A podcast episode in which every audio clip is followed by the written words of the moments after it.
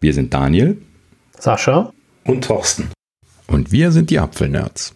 Ja, herzlich willkommen zu Folge 7 der Apfelnerds. Mhm. Äh, und äh, heute mit äh, einer Auszeichnung. Also wir müssen gratulieren, und zwar Apple, zum äh, Monitor des Jahres. Yes. Und zwar welcher? das XDR-Display. Also wow. das Display zum äh, Mac Pro genau genommen. Natürlich kann man das auch mit anderen Geräten koppeln, aber äh, da wurde es ja mit vorgestellt. Ja. Und ähm, dieses doch sehr überragend tolle Display äh, ist meiner Meinung nach auch völlig zu Recht zum Monitor des Jahres gewählt worden. Ja, bestimmt. Ähm, also ich konnte es mir leider noch nicht anschauen. Der Apple Store hat immer noch keins zum Anschauen. Ja, tragisch. Also mhm. finde ich total schade. Weder ein Mac Pro noch das Display haben sie äh, da parat. Das ist schon äh, in Köln in der Schildergasse äh, hier. Ne? Jeder Apple-Mitarbeiter, der hier zuhört, ja, bitte ist, kümmert was, euch mal drum. Was ist denn da los? Wollt ihr nichts verkaufen? genau. Wir hätten schon drei gekauft, hätten wir ihn uns nur mal angucken. Mindestens. Richtig. Ne? Mit Rollen den Mac Pro. Mhm. genau, ja, ich konnte ich konnt das Display ja live auf der WWDC letztes Jahr sehen. Ah, die, hatten ja, mhm. die hatten ja gegenüber ähm, von dem Convention Center die Library äh, gemietet und mhm. hatten dann wirklich verschiedene Studios eingerichtet. Ein Filmstudio, ein Fotostudio. Ähm, und du konntest dir dann praktisch die, die neuen Macs und den XDR-Display anschauen und es war wirklich Wahnsinn. Die haben auch gezeigt, dass die den wirklich mit einem Finger drehen können, wenn er auf diesem teuren 1000 Euro Stand war. Also es ist wirklich ja, sehr leicht, den da zu drehen und ähm, sie hatten ihn in Hochformat. Äh, auf dieser Musik, in diesem Musikstudio hatten die zum Beispiel ein Notenblatt dargestellt und der Monitor war halt in der Pivot-Funktion hochkant gestellt und da sahst du wirklich das gesamte Blatt von oben bis unten. Und das war schon ja, beeindruckend, weil natürlich die Qualität ist überragend. Ne? Mhm. Ja, das äh, auf jo. jeden Fall. Ich würde es gerne mal gesehen haben. Also äh, allein schon so hochwertige Monitore sieht man als Softwareentwickler leider nicht jeden Tag. Ja gut, bei uns würden sie auch nicht ganz so viel bringen. Also natürlich sowas ist halt schön anzugucken, überhaupt gar keine Frage. Aber wenn du den ganzen Tag nur auf Code starrst, da ist jetzt die Farbechtheit oder sowas nicht ganz so wichtig. Mhm. Ähm, für, für die Leute, für die das bestimmt ist, das war ja, weiß ich immer noch am Anfang ein Riesenthema, wie teuer der ist. Ähm, aber das hatten wir schon mal das Thema, dass eigentlich äh, das, der Monitor äh, zu günstig ist, wenn man es genau nimmt. Also für die Leistungsdaten, die er hat, in der Kategorie, in der er spielt, ist er eigentlich zu günstig ähm, weil er dann fälschlicherweise für einen Konsumermonitor gehalten wird, dass er, äh, was er nicht ist. Ja. ja. Ja, nichtsdestotrotz würde ich mir noch eine günstigere Version wünschen, ne? so wie die Version, die es vorher gab vielleicht, ne? also so, so äh, äh, Pro-Display ohne XDR von mir aus oder sowas. Ne? Also einfach ja, ein genau. schöner Monitor, 5K, 6K, ja. irgend sowas von, von Apple würde ich mir sofort hinstellen, Punkt. Ja, und vor allem auch mit sowas wie, also was ja das Thunderbolt-Display, weiß ich gar nicht, hatte das das auch noch, aber es gab den ja mit, einem Internetanschluss dran und auch mit ähm, USB-Ports dran. Ne? Also hast quasi dann so einen, so einen, kleinen Hub mit dabei gehabt ähm, mhm. bei Apple und das äh, fand finde ich großartig für die neuen MacBooks mit USB-C. Machst du zweimal 5K, 4K, was auch immer.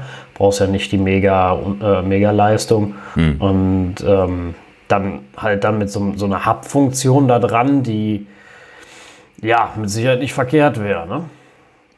Klar, im Allgemeinen so ein Hub äh, hätte ich schon ja. manchmal ganz gerne. ja, ja, vor allem, wenn man überlegt, was die kosten. Kauft man Thunderbolt, äh, Thunderbolt Hub, ne? Oder äh, die hm. Thunderbolt, äh, wie heißen sie denn? Heißen die heißt nicht Hub? Thunderbolt Hubs, doch, doch. Äh, also doch, die, die Hubs? Die liegen schon gerne preislich dann mal so bei, bei 2, 250, 300 Euro. Habe ich nämlich ja, auch ja, alle genau. schon angeschaut. Ja, und das ist mir dann das doch meistens zu teuer einfach für zu Hause. Mhm. Es wird auf jeden Fall spannend zu sehen, ob Apple wieder in den Displaymarkt einsteigt wie früher, weil jetzt, also sie waren ja lange weg, ähm, haben gesagt, sie produzieren keine Monitore mehr und sind dann mit wirklich High, High, High-End rausgekommen. Und die Frage ist wirklich, gehen sie wieder zurück und machen auch ein Konsumermodell, ähm, was bezahlbar ist? Bleibt abzuwarten, ob sie da wieder hingehen. Ja, so im Allgemeinen ja. ist das alles so ein bisschen offen in dem Bereich momentan. Ne? Ich habe glaube ich, auch letztlich schon mal erwähnt, dass ich jetzt eigentlich schon seit drei Jahren oder so darauf warte, mir einen ordentlichen neuen iMac kaufen zu dürfen, der ordentliche Specs liefert, ja, also der nicht mehr mit einer normalen ollen drehenden Festplatte daherkommt als Standardausrüstung und irgendwie 1000 Euro Aufschlag kostet, wenn ich eine ordentliche SSD rein möchte, im Vergleich zu den Notebooks, die schon seit zehn Jahren standardmäßig oder sogar länger, glaube ich sogar, äh, standardmäßig mit SSDs kommen mittlerweile. Das ist schon lächerlich. Ne? Ja, ja, das stimmt. Das ist auch so ein Ding, würde ich auch sofort kaufen. ja. 27er also, iMac, zack. Warten wir, warten wir ab, was Apple da noch äh, bringt. Erst erstmal, erstmal gut, dass sie so eine Auszeichnung gekriegt haben. Die ist äh, mit Sicherheit ja, genau. im richtigen Platz mhm. da. Ja. Und ähm, ja.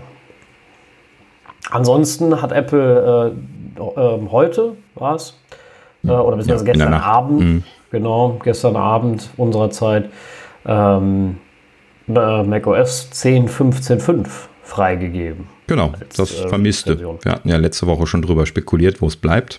Hm. Sie haben sich einfach ein bisschen länger Zeit gelassen, haben ja dann noch eine genau. Beta gemacht, also die letzte Woche und dann jetzt dann diese Woche haben sie es geschoben. War scheinbar auch kein großes Thema. Ähm, ja, ist aber auch nicht viel drin. Ne? Über das Batteriemanagement-Feature äh, haben wir ja schon gesprochen. Äh, auch wenn ich es nicht gesehen hatte, aufgrund meiner, äh, meines Fauxpas, dass ich das auf dem MacBook installiert habe. Ähm, aber ja gut, ich habe es jetzt ausprobiert. Ich habe es äh, heute schon auf einem meiner Maschinen installiert und das ist ja wirklich einfach nur ein Menü mit einem Häkchen drin und ein bisschen was in einem wirren Text.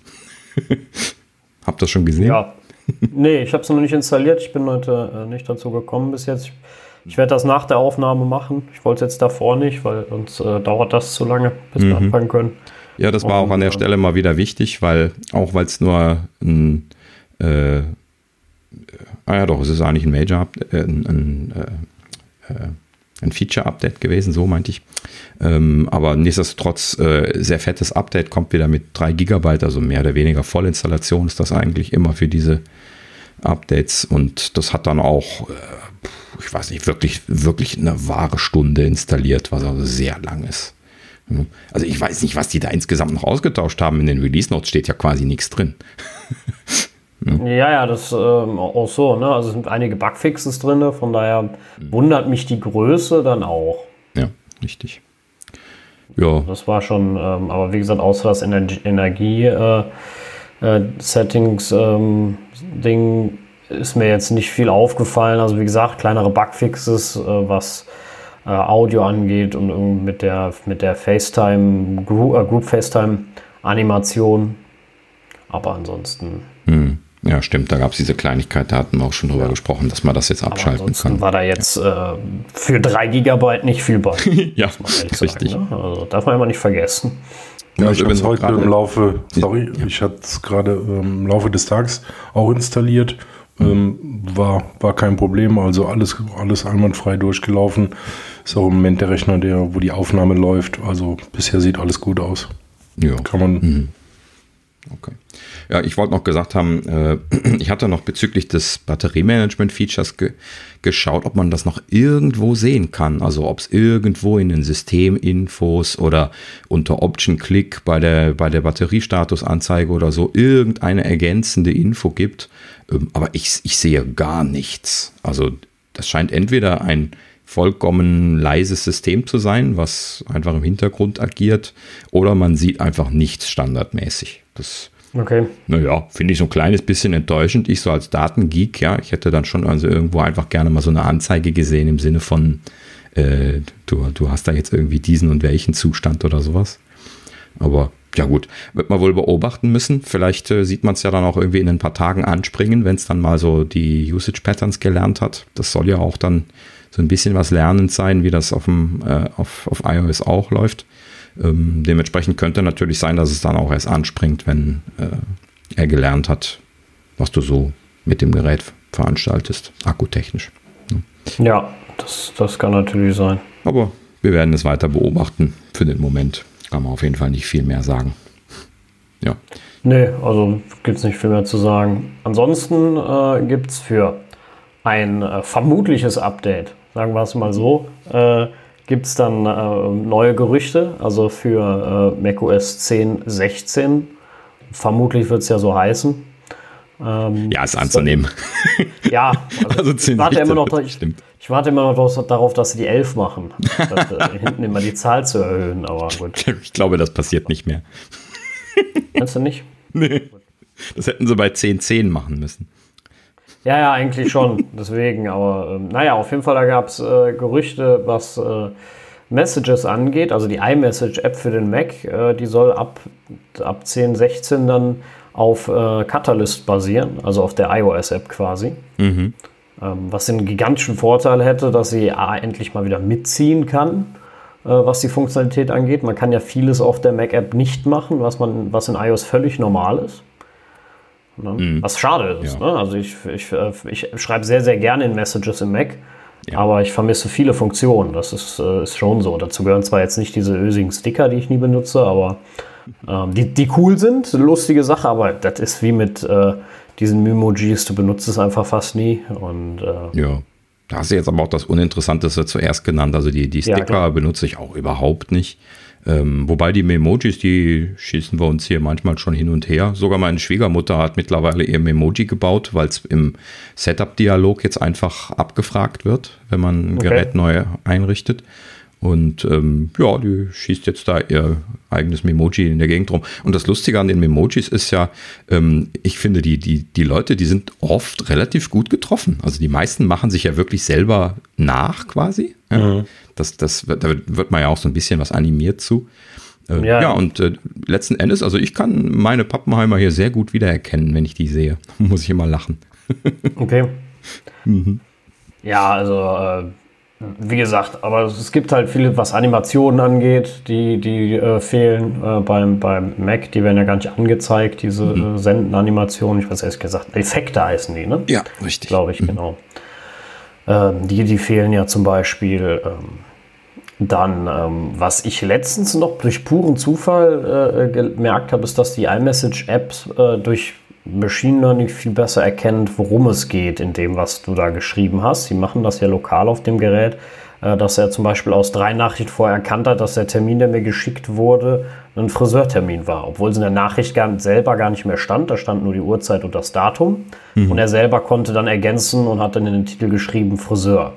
Weil fünf mhm. Nachrichten mhm. vorher haben wir darüber gesprochen, dass ähm, jemand einen Friseurtermin machen soll. Und ähm, ja, und das äh, kann, äh, funktioniert auf dem iPhone wunderbar, wiederholt. Äh, also man konnte das auch nochmal abbrechen und nochmal machen. Auf dem Mac keine Chance. Hm. Ja, ich bin fasziniert gewesen, als du das gezeigt hast, weil ich hatte das noch nicht gesehen. Also äh, irgendwie in Kontexten ist mir sowas noch nicht aufgefallen. Dass nee, mir auch nicht. gezeigt hätte. Vielleicht ist das neu. Ich, mir ist das nicht in Erinnerung, dass das irgendwo mal angekündigt worden wäre dass das kontextuell ja, ist. Doch, es gab, es gab mal, ähm, da ging es dann auch um die Vorschläge des, des Antwortens. Da fragt dann, wenn einer fragt, wo bist du oder so, dass er dann automatisch in dieser, in der QuickType oder in der, doch QuickType ist das oben, ne? Ähm, die Vorschläge. Ja. Ähm, dann äh, vorschlägt, direkt deinen aktuellen Ort zu senden. Mhm. Das war aber schon mit iOS 12, glaube ich. Ja, das ist alt und auch nicht wirklich zuverlässig. Also ich kann mich nicht daran erinnern, das mit Enthusiasmus benutzt zu haben. Meistens lag das nee. falsch bei mir. Also für mich ist Messages, an, also dieser Mechanismus an der Stelle da immer so ein bisschen traurig. Äh, ich habe da so verschiedene Eigenarten. Ja, wenn ich irgendwas bestätige, dann schreibe ich oft Okidoki.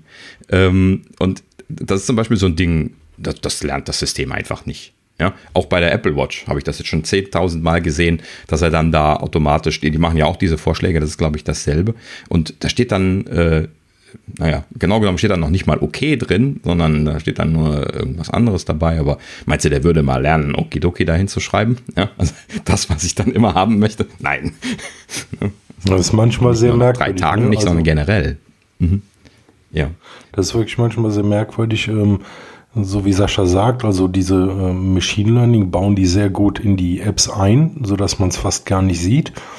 Und auf der anderen Seite sind so einfache Sachen wie dieses Okidoki speichert er einfach nicht. Also das ist äh, mhm. schon Wahnsinn.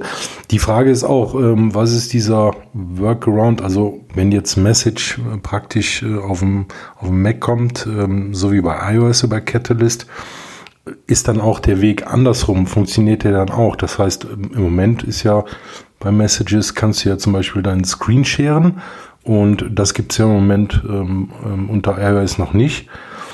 Ähm, ob die Funktion dann wegfällt, dann hätte, ne, das ist ja eigentlich eine sehr gute Funktion und mal sehen, ob die dann nicht mehr da ist. Das wird auch spannend zu sehen.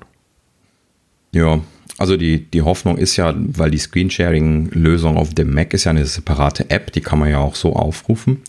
Ähm, und die, das wird ja einfach nur getriggert, das ist ja in Messages drin und das ist es nicht sogar auch noch in FaceTime drin? Ich meine. FaceTime habe ich es noch nicht gesehen, aber iMessage ja. hast du es auf jeden Fall im Menü. Ah, nee, das war nicht in FaceTime, aber im Prinzip äh, äh, gibt es ja sogar die, diesen Modus, wo man äh, Screensharing dann mit Audio machen kann. Aber das, das ist. Also ich, das weiß, ich, ich muss gerade fragen, äh, wovon ihr redet, weil ich, ich kenne jetzt kein Screensharing in iMessage. Äh, auf dem Mac. Auf dem Mac kannst du das machen. Ja, wenn du oben auf den Nutzer klickst, dann äh, hast du da die Möglichkeit, mit FaceTime anzurufen und Screensharing äh, zur, äh, anzufragen. War das, glaube ich. Also du kannst ja. deinen Bildschirm freigeben oder den Bildschirm von dem Gegenüber anfordern. Ja, richtig, genau. Beides geht, ne? Ja, richtig. Habe ich okay, auch schon eine Zeit, lang, eine Zeit lang nicht mehr benutzt, aber. Äh, Bei der Nachrichten-App auf dem Mac, okay. Ja. Wenn du auf den Nutzer oben draufklickst und dann äh, kannst du da, also Details ist das jetzt, ne? also in dem Chat auf Details. Ja. Dann kommt dann unter der Karte kommt dein, dein Name mit deinem Icon und rechts daneben sind die Icons, wo FaceTime und Anrufen. Und ich habe dann zusätzlich hier noch Screensharing. Drei Buttons. Ah, das ist mir noch nie aufgefallen, ehrlich gesagt. okay, interessant.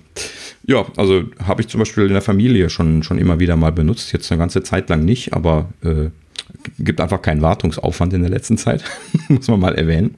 Ähm, aber ansonsten mit der Familie habe ich hier regelmäßig das äh, normale Screensharing halt eben dann einfach von, von Apple benutzt. Und da kann man halt eben dann, äh, kann man die FaceTime-Verbindung parallel auflegen, weil das dann äh, nämlich auch eine eigene Audioverbindung aufmacht. Ähm, und dann, ja umso lächerlicher, dass man über FaceTime am Mac kein Screensharing machen kann.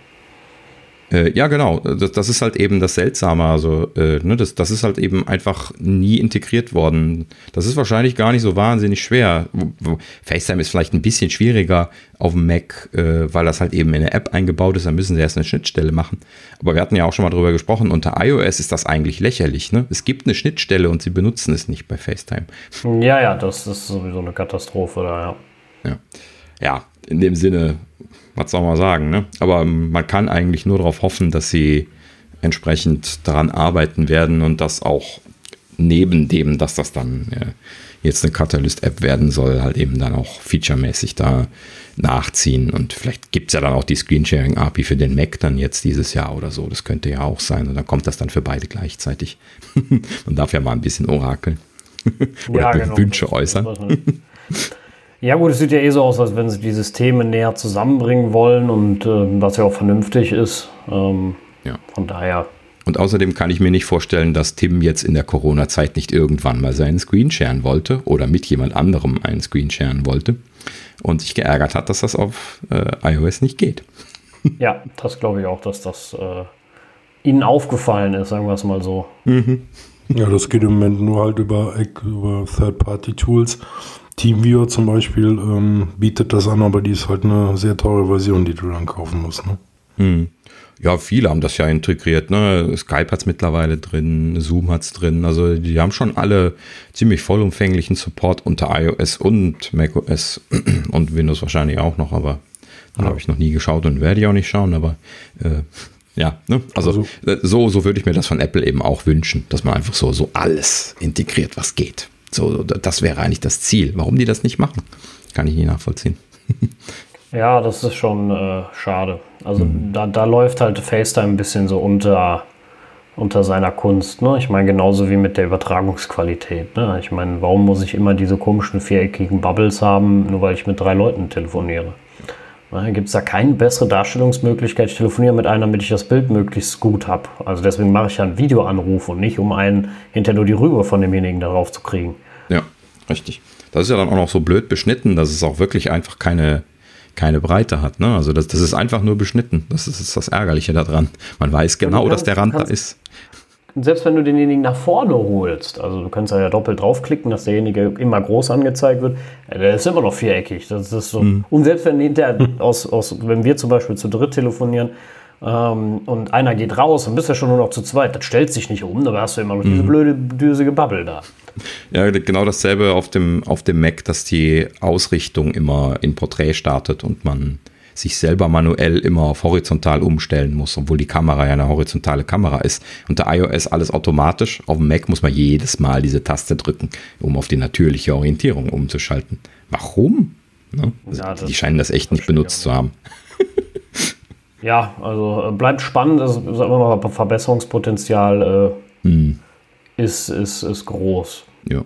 Ich weiß nicht, ob wir iOS 14.0 da wirklich oder halt eben jetzt dann macOS 10.16.0 äh, viel sehen werden. Das ist vielleicht aufgrund der Covid-Zeit und so jetzt alles ein bisschen verfrüht, dort Erwartungen zu schüren, dass da was kommen wird. Es sei denn, sie haben sowieso dran gearbeitet, dann kommt jetzt vielleicht schon was. Und ansonsten könnte aber sehr gut sein, ich habe hohe Hoffnungen auf die 14.1, die äh, dann im Herbst kommt. Ne? Dass sie dann die Sachen, die sie jetzt in der Covid-Zeit gelernt haben, bis dahin dann umgesetzt haben. das ist zumindest die Hoffnung. Ja, das äh, wäre auf jeden Fall nicht verkehrt, wenn sie da ein bisschen äh, dran gehen und das Potenzial nutzen, was ihr eigenes Betriebssystem hat. genau.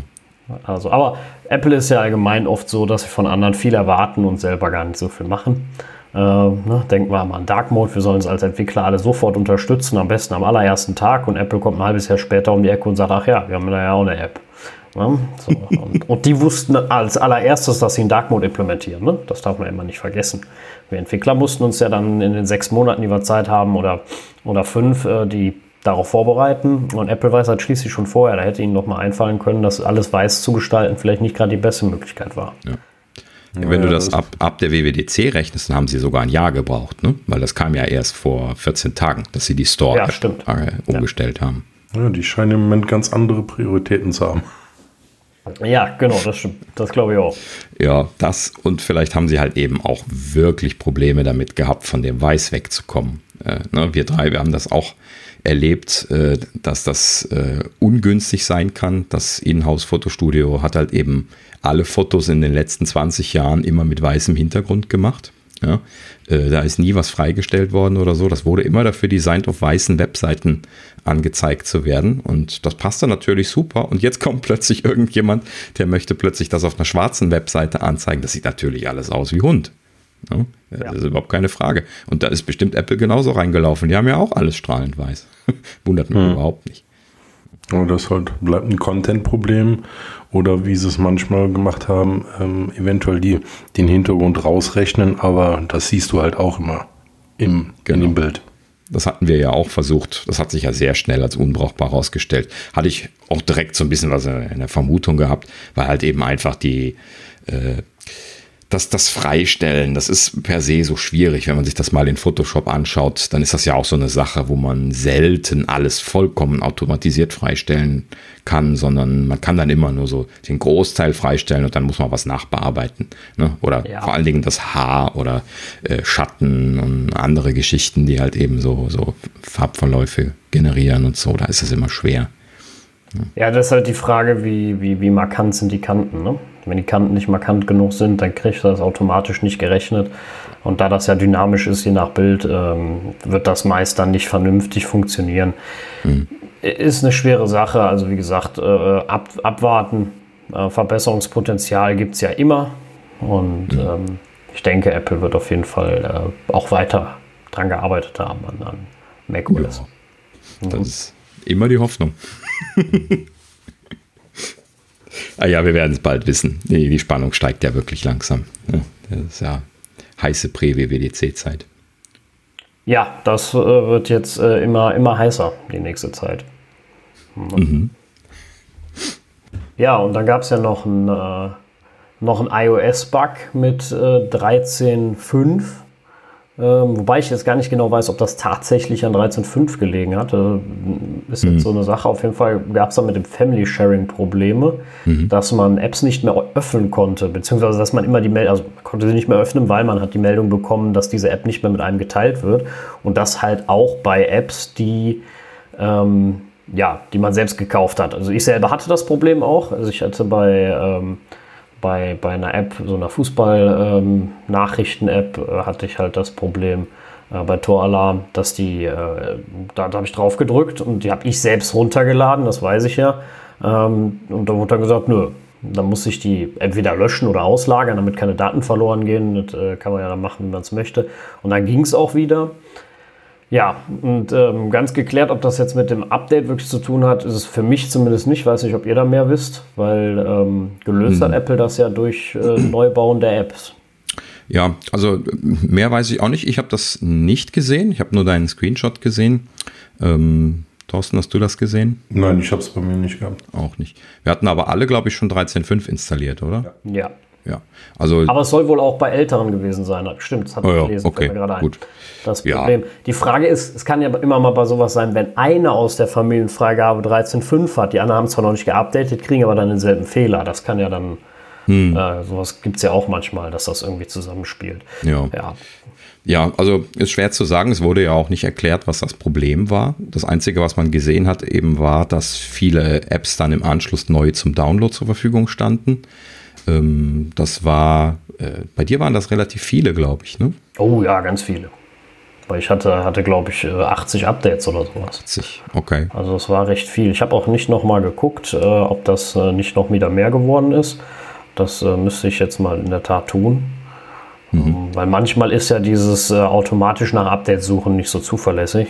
Oder beziehungsweise automatisch Updates installieren. Also ich habe jetzt allein auch schon wieder 25 Updates. Ja, das ist vielleicht noch normal ein bisschen was Ja, ja, das kann, das kann noch normal sein, ja. vor allem weil Apps dabei sind, die bei dem Neubau sowieso dabei waren. Ja. Ja, also so, so ein Mega-Download habe ich nicht, nicht gesehen. Also muss das was Ausgewähltes gewesen sein, also nicht bei allen. Und äh, letzten Endes dann auch nicht ein allgemeines Problem. Schwer zu sagen, was das war. Ne? Wir hatten so ein bisschen drüber philosophiert, ob das ein Zertifikatsproblem äh, mit der Certification Chain sein könnte, aber das ist unwahrscheinlich, weil es sind ja nicht alle Apps betroffen gewesen. Und wenn, dann wäre ja dieses Zertifikat abgelaufen gewesen oder ungültig.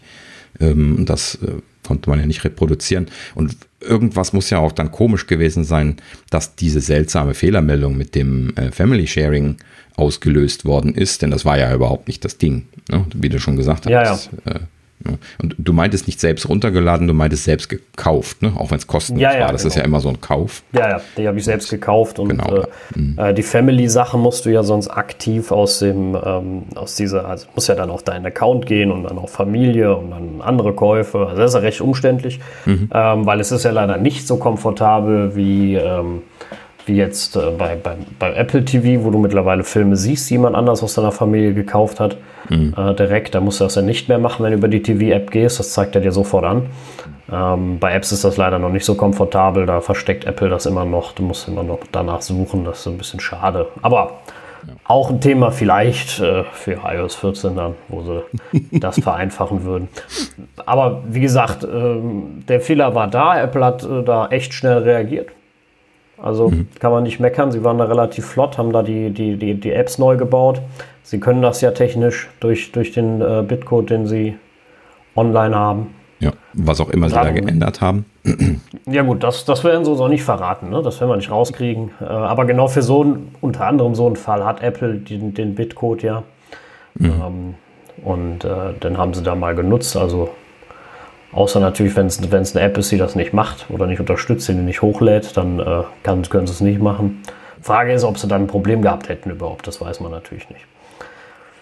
Wie gesagt, mehr Infos können wir da nicht haben, aber es scheint gelöst zu sein. Seitdem habe ich es nicht mehr gesehen und die in meiner Familienfreigabe haben auch nichts mehr gesagt dazu. Von daher gehe ich davon aus, war, waren die Updates die Lösung. Mhm. Ja, so scheint es gewesen zu sein. Mhm.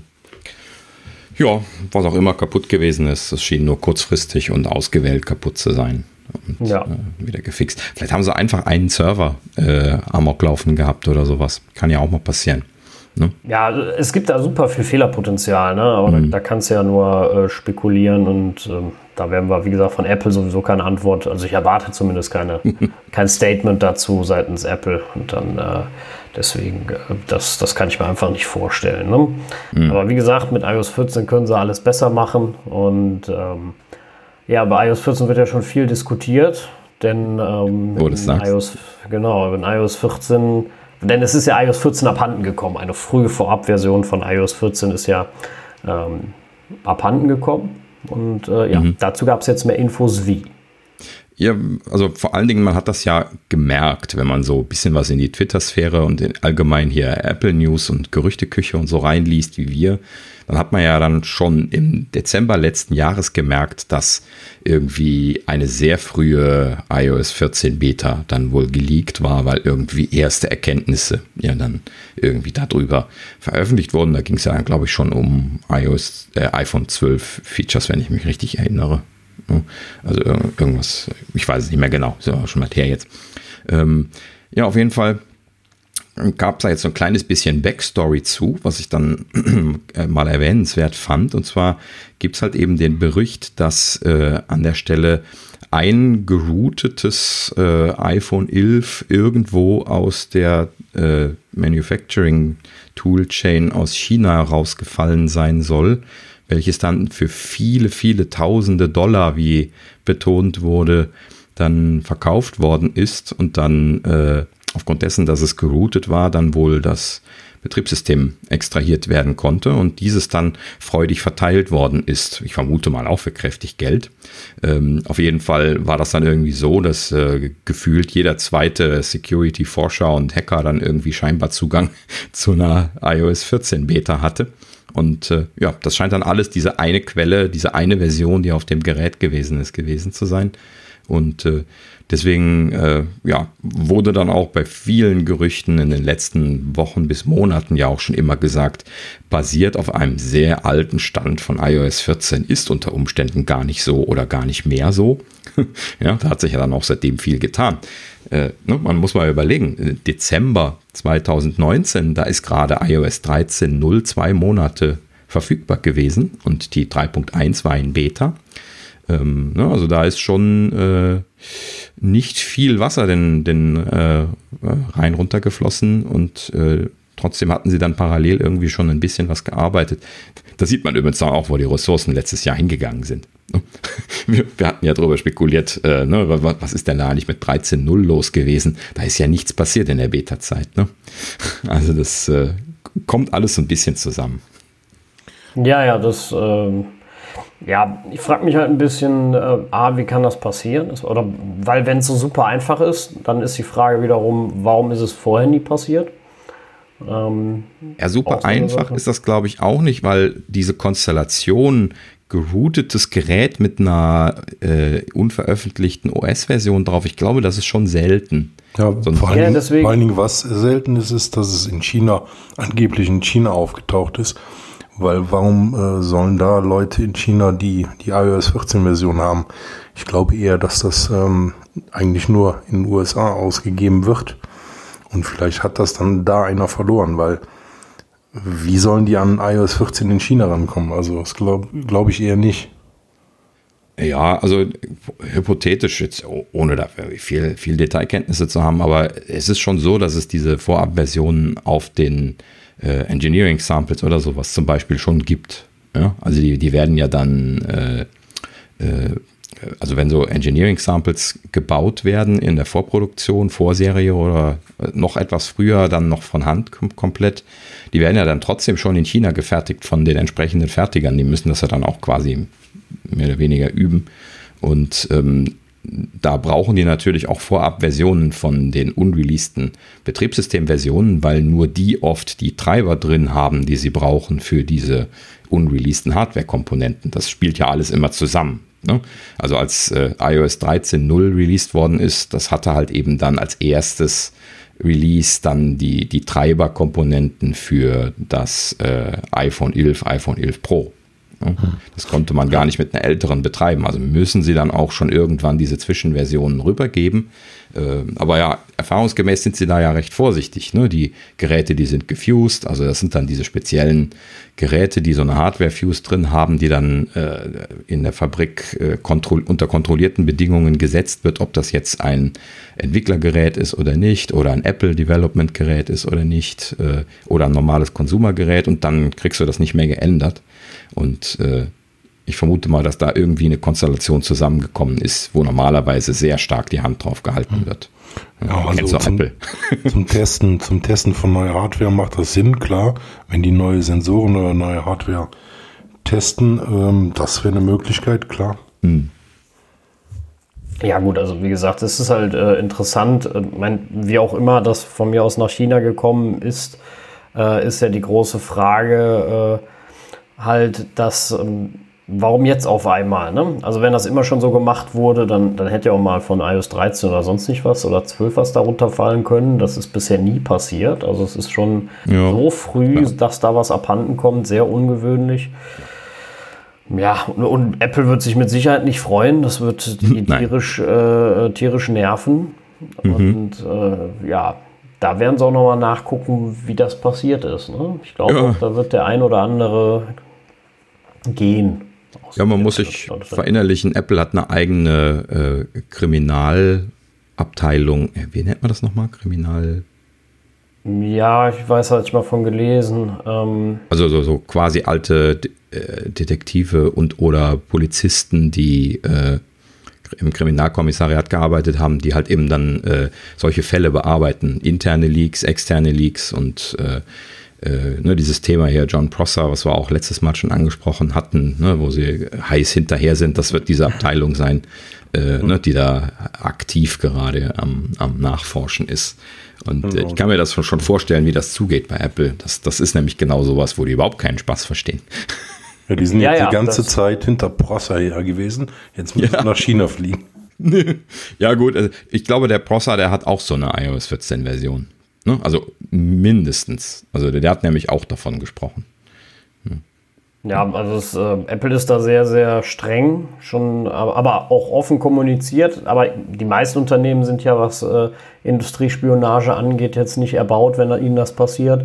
Mhm. Äh, Apple geht da halt ein, äh, ein bisschen extremer noch vor, äh, weil sie halt auch von dieser Geheimhaltung irgendwo leben, sage ich jetzt mal. Zumindest macht das ihre Produkte oder ist das ja so ihre Art, alles schön geheim zu halten und genau. diese Geheimniskrämerei auch ein bisschen mit der Erfolg teilweise ist.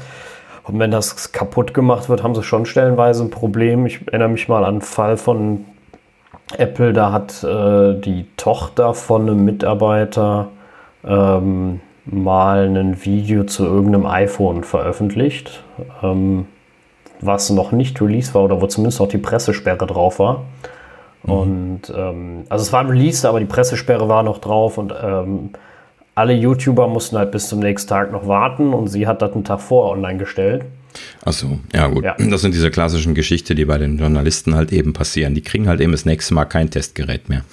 Äh, der, ja. der, Vater hat ja bei Apple gearbeitet. Ne? Achso, ja, okay, und, gut. Äh, mhm. Der musste dann natürlich seine Sachen packen. Ja. Der ja, durfte dann, dann gehen. Ne? Die sind halt eben sehr erpicht darauf. Ne? Also das. Äh ja, also gut, so eine Pressesperre hat ja auch seinen Sinn. Jeder soll die gleiche Chance haben, ne? Äh, weil Apple selber weiß ja auch um die Macht ihrer Geräte und wenn darüber was geschrieben wird und wenn der einen Tag Vorsprung hat, ist das halt äh, ungünstig für alle anderen, ne?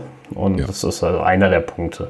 Und auch ja. ansonsten äh, kann man immer ziemlich sicher sein, aber das ist bei jeder Firma, wenn du Industriespionage betreibst, sprich irgendwelche internen Geheimnisse nach außen trägst, äh, die vor allem dem Wettbewerb helfen. Ne? Also dann äh, war es das mit deinem Job. Das ist mhm. ganz einfach. Das äh, geht auch gar nicht anders. Das ist nicht duldbar. Ja, wobei bist, bist du dir sicher, dass es dann nur um diesen Zeitraum eines Embargos ging? Weil das ist normalerweise eigentlich die Zeit nach der Ankündigung. Also wenn da jetzt irgendwie ein Bildchen rausfliegt, das ist ja nicht weiter schlimm. Ich, also, ich müsste es nochmal nachlesen, aber ja. ich weiß, das war auf jeden Fall ein riesen, riesen Bohai. Ähm, aber ja, ich kann mich auch entfernt gesagt, an sowas erinnern, aber ich glaube nicht, dass das in der Embargo-Zeit gewesen ist, weil ja, das ist ja nach der Ankündigung des Geräts. Ja, ja, also ich bin mir da nicht mehr ganz sicher. Ich weiß, das war ein riesen, riesen Theater. Äh, und Apple hat, hat ja schon mehrere Fälle, wo sie da bis vors Gericht gezogen sind und wirklich dann auch den Einzelnen äh, da und in, äh, in den USA vor Gericht stellen. Und das ist ja in den USA kein Kavaliersdelikt, die Industriespionage. Das, ähm, ja, also ja. ich glaube, du musst jetzt noch ein paar Sachen auseinanderhalten, aber Industriespionage per se ist natürlich gefährlich. Das ist äh, auch sehr hart natürlich. Wobei jetzt das Leaken keine Industriespionage per se ist. Ne? Das ist auch einfach äh, Informationen durchsickern lassen, ist nicht dasselbe wie Industriespionage. Ja, Aber gut, wenn du angestellt bist, je nachdem ja schon. Du gibst ja firmeninterne Geheimnisse weiter irgendwo. Ne? Du verkaufst Spionage, sie vielleicht nicht. Ne? Spionage ist, wenn, wenn jemand von HTC zu dir kommt, dir ein Köfferchen Geld in die Hand drückt und die ihm, du ihm beim nächsten Mal irgendwie dann Unterlagen vom iPhone in die Hand drückst. Das ist Industriespionage. Ja. Elektronisch natürlich genauso, aber nicht irgendwie nur so ein bisschen leaken von Informationen. Ich, also, ich wäre halt trotzdem vorsichtig. Also ich bin mir ja, ziemlich sicher, dass du deine Koffer packen kannst bei Apple und sie werden dich auch vor Gericht zerren. sie werden schon alles Menschenmögliche machen, aber natürlich äh, ist wahrscheinlich auch der Schaden bei sowas sehr schwer zu beziffern. Also was dieses Leaking von News jetzt angeht. Ja, ja, gut. Ne? Es ist halt, äh, ja, also Apple wird immer versuchen, da ein Exempel zu statuieren, wenn, wenn sie die Möglichkeit dazu haben, bin ich sicher klar, also das ist ja einfach ihre Grundphilosophie, Sachen nicht äh, zu verraten vorab und wenn sie da nicht die Hand drauf halten, dann äh, liegen sie halt eben die ganze Zeit Informationen. Äh, deswegen machen sie das auch so, so verbissen, kann man ja schon fast sagen. Hm. Ja. Wobei, wobei man ja. manchmal auch ähm, ja ähm, nicht genau weiß, ist dieser Leak jetzt ähm, bewusst so gemacht oder nicht. Also es, es kann ja auch so eine PR-Maschine sein, dass man so auf Produkte neu aufmerksam macht. Klar, Apple ist halt sehr geheimnisträchtig, aber manchmal kann es natürlich auch ein bisschen PR sein. Ne? Ja, wo du übrigens gerade davon sprichst, sie machen auch manchmal, äh, gab es ja zumindest mal die Gerüchte, dass sie auch schon mal mit Absicht Falschinformationen geleakt haben. Zumindest aus der Zeit, wo, wo Steve noch da war, gab es ja, ja so Berichte von, dass sie mit Absicht unterschiedliche News in unterschiedliche Abteilungen gestreut haben, um zu gucken, äh, wer, wer letzten Endes liegt. Ähm, damit bringst du mich zu etwas, was wir auch noch hier bei uns auf der Liste stehen haben. Und zwar, ähm, wir hatten ja eben hier schon äh, von, von Mr. Prosser gesprochen, äh, ne, den wir auch letztes Mal schon äh, ausgiebig besprochen hatten bezüglich Thema AR. Und äh, da ist halt eben auch die Hackstückelei zwischen den Leaking-Experten weitergegangen. Jetzt auf, auf Twitter haben sich nämlich hier John Prosser und äh, Mark Gurman dann so ein bisschen was gebettelt und gegenseitig dann irgendwie News zu den AR-Sachen geleakt und äh, äh, äh, äh Baugruppennummern bzw. Gerätenummern geleakt und solche Geschichten. Das mhm. alleine hilft uns nicht wirklich viel, aber war irgendwie ganz lustig zu sehen, dass die alle mehr oder weniger irgendwie äh, Sachen wussten über diese Sachen, die wir so noch nicht gelesen hatten.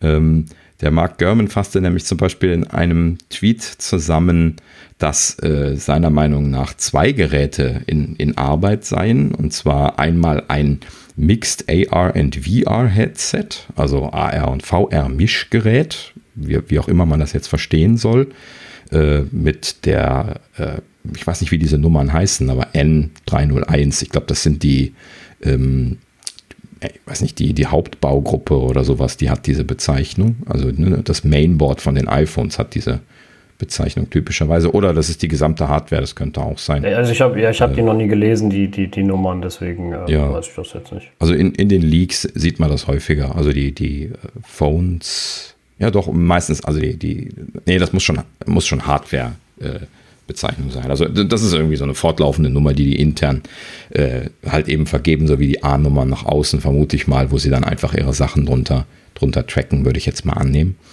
So, und äh, an der Stelle nannten sie also einmal N301, was halt eben diese Mixed äh, AR-VR-Headset-Geschichte sein soll, ähm, die schon äh, 2021 äh, zumindest angekündigt und dann spätestens 2022 released werden soll.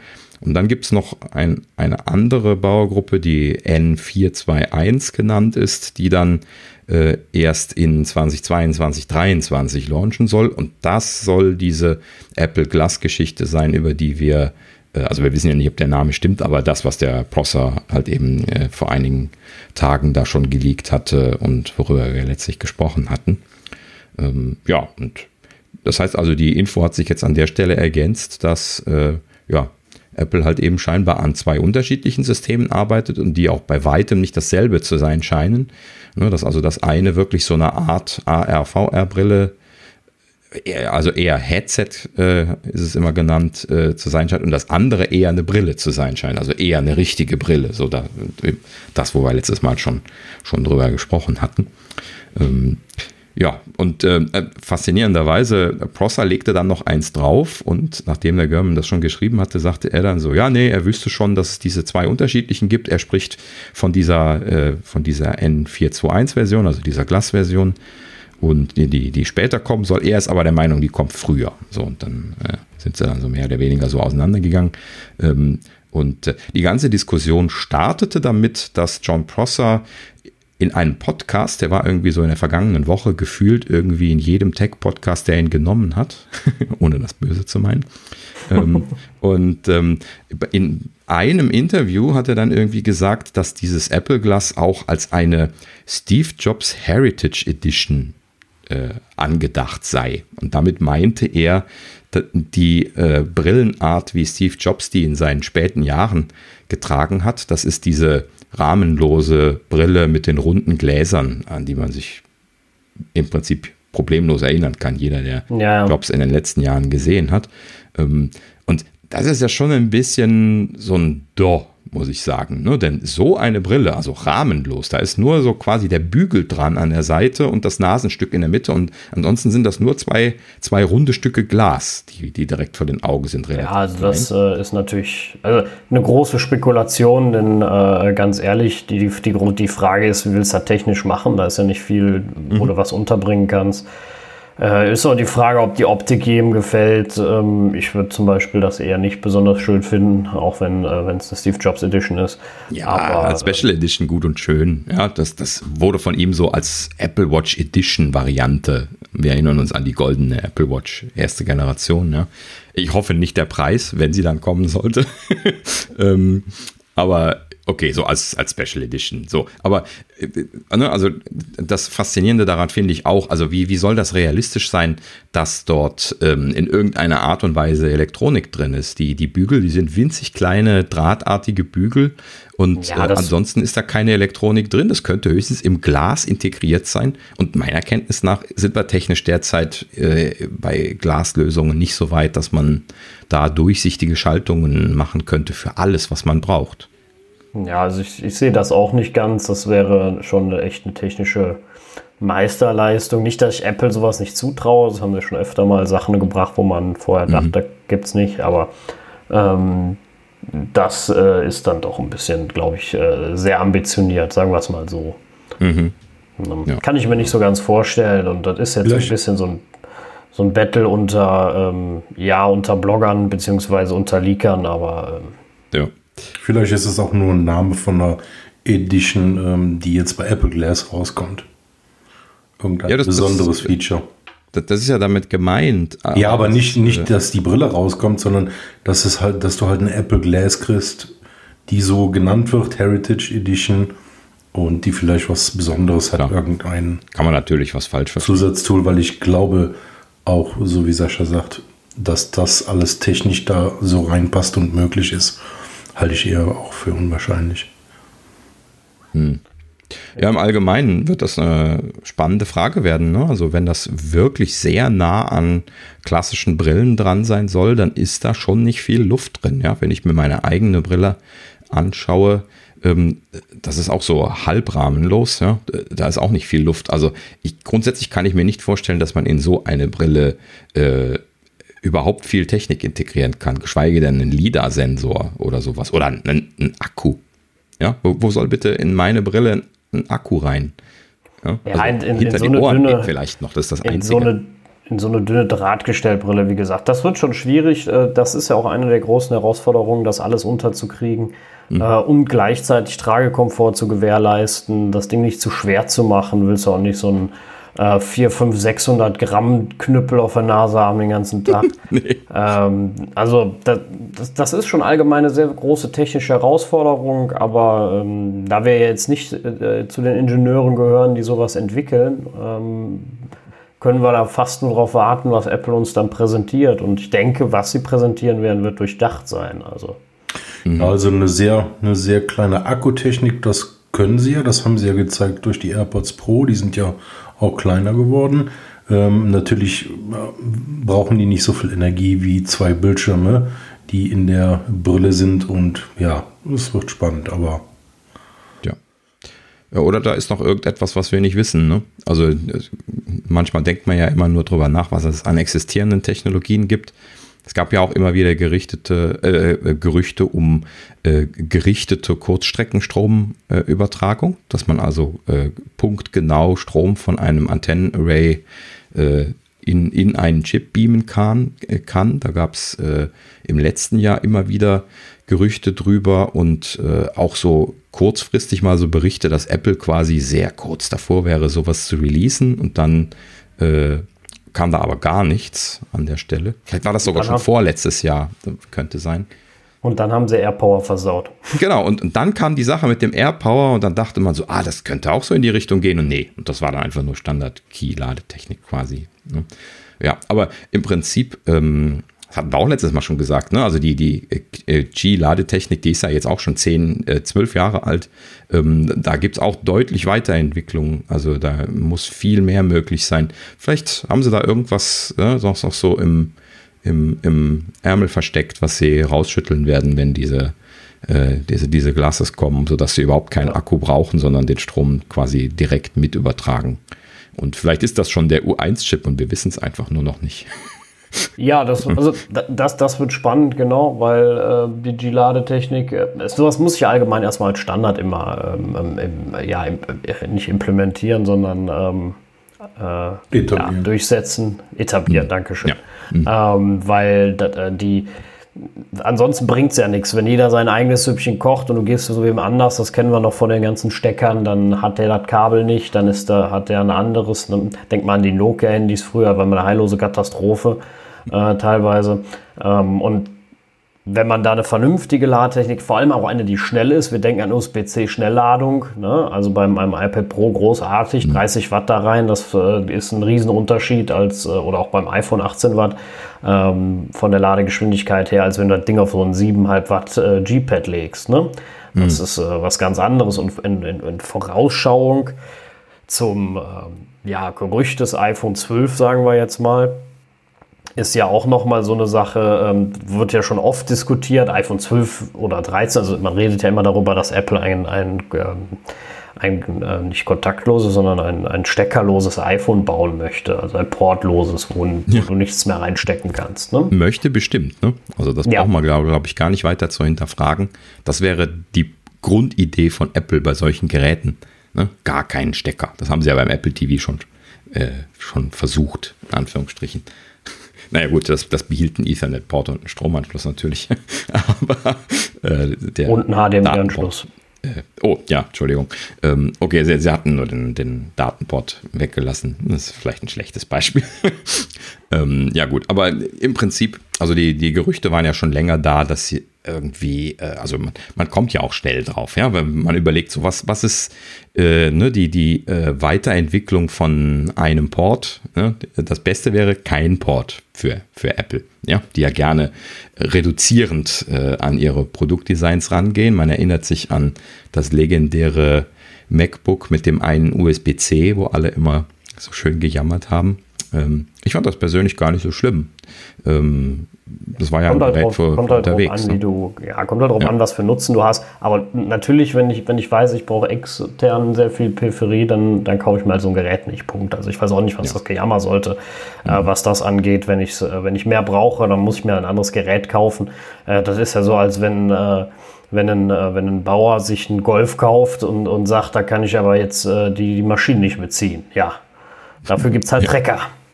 Ja, genau. so. Und ähm, da, darum hat ja jedes unterschiedliche äh, äh, Gerät seine Daseinsberechtigung und das Ding war damals hypermobil und ähm, darauf getrimmt und das konnte es auch großartig. Ähm, ja, und bei einem iPhone 12 natürlich, sie würden noch mal einiges am Platz sparen. Ich finde immer schön, wenn die Leute sagen, naja, wie viel Platz sparst du denn schon durch, durch einen Lightning-Port oder damals durch den Headphone-Jack? Ähm, mhm. Das ist im Verhältnis zu dem Platz, den du in so einem Gerät hast, echt viel. Ja, richtig. Also Man muss sich nochmal die Teardowns anschauen. Wenn, wenn man jetzt da irgendwie so ein, das Volumen ausrechnen würde von diesem Bereich, wo der Stecker ist, das ist ja auch äh, mechanisch aufwendig. Ne? Das hat ja so, so Streben äh, im, im Aluminium, die extra dick gemacht werden müssen, damit man das dann daran fixieren kann, damit das nicht abbricht, wenn man es im Laden hinstellen möchte. Und dieses Ganze, also das ist ja auch ein sehr ausgefuchster äh, eine sehr ausgefuchste Buchse. Das muss man dann extra nochmal dazu sagen, äh, was sie sich schön selber entwickelt haben, aber das ist halt eben typisch Apple. Ähm, so, aber äh, lange Rede, kurzer Sinn, grundsätzlich diese Buchsen sind halt eben einfach riesig. Und deswegen wollten sie auch damals die 3,5 Millimeter Klinkenbuchse loswerden und genauso wollen sie aus diesem Standpunkt gesehen gerne den, äh, den Lightning loswerden, jeden Anschluss loswerden, ne, im Prinzip. Weil ja. A, potenziell natürlich immer noch ein Problem für Wasserdichtigkeit. Wenn man keine Buchsen hat, hat man auch kein Problem mit Wasserdichtigkeit. Und B, natürlich äh, Platzangebot innen. Ja, kann man einen dicken, fetten Lautsprecher da unten quer quer reinmachen. Das wird sich die Audioabteilung wahrscheinlich sehnlichst wünschen. Ähm, ja, und dann äh, wären einige Leute glücklich und vielleicht hat man sogar noch Platz für ein Feature, was wir jetzt noch gar nicht angedacht haben, denn man möchte ja auch ab und an mal was Neues einbauen. Ja, genau. Also es war ja, glaube ich, auch beim iPhone 7 war ja das erste ohne äh, Headphone Jack und da war ja auch der Platz noch nicht gigantisch genutzt, also er war ja nicht komplett genutzt, das haben, hat man ja dann äh, gesehen. Sie haben da zwar diese, diese, manch, diese Haptic-Feedback-Generator äh, hingebaut, aber der war in der Version noch nicht so groß. Also es war knapp. Der Headphone Jack hätte nicht mehr reingepasst komplett, aber ähm, der Platz war nicht komplett ausgenutzt, dagegen aber ein Jahr später schon. Ne? Ja, genau. Sie haben ihn halt ein Jahr früher abgeschafft, als er vielleicht hätte müssen. Ne? Aber es ist halt äh, verhältnismäßig sehr ja. viel Platz und also der, der bei sowas verloren ist, geht. Ja, ich glaube, das ist wieder so eine typische Geschichte. Da haben wir auch schon mal drüber gesprochen, dass sie unterschiedliche Varianten von Geräten designen und dann letzten Endes sich dann äh, relativ spät im Prozess dann für eine dieser Varianten entscheiden. Und es kann gut sein, dass das iPhone 7 eine moderat designte Variante gewesen ist, die sie mit und ohne äh, äh, 3,5 mm Klinke hätten releasen können durch kleine Änderungen an der Haptic Engine, die dann einfach hätte nur kleiner sein dürfen oder sowas, äh, weil das, das, äh, dieser 3,5 Millimeter Klinke, das, das Hauptproblem daran ist ja, dass das so lang ist. Ne? Also ja, das ja, ist ein genau. sehr tief, tief reinragender Port gewesen und das ist halt eben besonders unglücklich, weil da kann man keinen Akku hinmachen, ja, da kann man kein Bauteil hinsetzen, äh, auch nicht irgendwie quer drüber oder so, weil das halt eben eine Raumforderung ist, die so einmal vertikal durchs Gerät läuft. Und äh, deswegen, äh, also das, das kann man ingenieurstechnisch, konnte man das wunderschön erklären, warum sie das loswerden wollten. Und unter anderem haben sie eben dann da auch die Haptic Engine halt eben dann nachher hingepackt und später dann da unten ja noch einige andere Sachen, zum Beispiel dann auch dieses äh, Pressure Gate, äh, womit sie dann das Gyroskop ordentlich integrieren können in einen wasserdichten Body und solche Geschichten, was dann da an die Stelle gekommen ist. Ne? Also letzten Endes haben sie es schon ausgenutzt. Ähm, ist wahrscheinlich nicht so, dass sie es ohne äh, die 3,5 mm Klinke rauszuschmeißen niemals hätten so machen können. Aber sie hätten bestimmt irgendwo Trade-offs machen müssen, die sie jetzt nicht machen mussten. Ja, und, ja, es, ja, genau. und es kommt und es kommt ihnen natürlich noch zugute, dass sie ähm, jetzt auch mehr AirPods verkaufen können, ne? wenn sie keine 300 Zoll Klinke mehr haben. Ja gut, das heißt ja nicht, dass da nicht gar nichts drin liegt, wobei wir ja auch schon über das Gerücht gesprochen hatten, dass ne, eine, einer der bekannten Analysten gesagt hat, es soll bei den äh, bei einem Teil der iPhone 12 keine Earpods mehr dabei liegen. Vielleicht ist das dann auch nur, dass halt eben keine Earpods mehr gehen, weil kein Port da ist. Also ja, eigentlich wieder zurück zu dem ursprünglichen Gerücht. Also das Gerücht sagte eigentlich, dass eben im iPhone 12 eben gerade nicht was geändert wird an dem Port, dass also weiterhin Lightning kommen soll.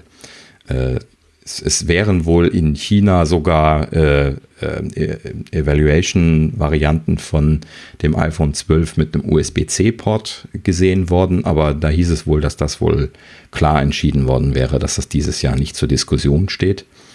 Ähm, ja, ist auch traurig, aber leider nachzuvollziehen. Sie haben halt eben da auch ihr riesiges Ökosystem um Lightning und sie trauen sich einfach nicht, das abzuschaffen. Das kann ich auch in gewisser Weise verstehen. Ja, vor allem, wenn sie, wenn sie jetzt nochmal einen, noch einen äh, Connector-Switch machen, also jetzt von Lightning auf USB-C gehen und an jeder kauft sich dann nochmal ein neues Kabel und äh, neue Docking Station, was auch immer man alles schön dafür braucht. Und dann schaffen sie mhm. zwei Jahre später das Ding komplett ab.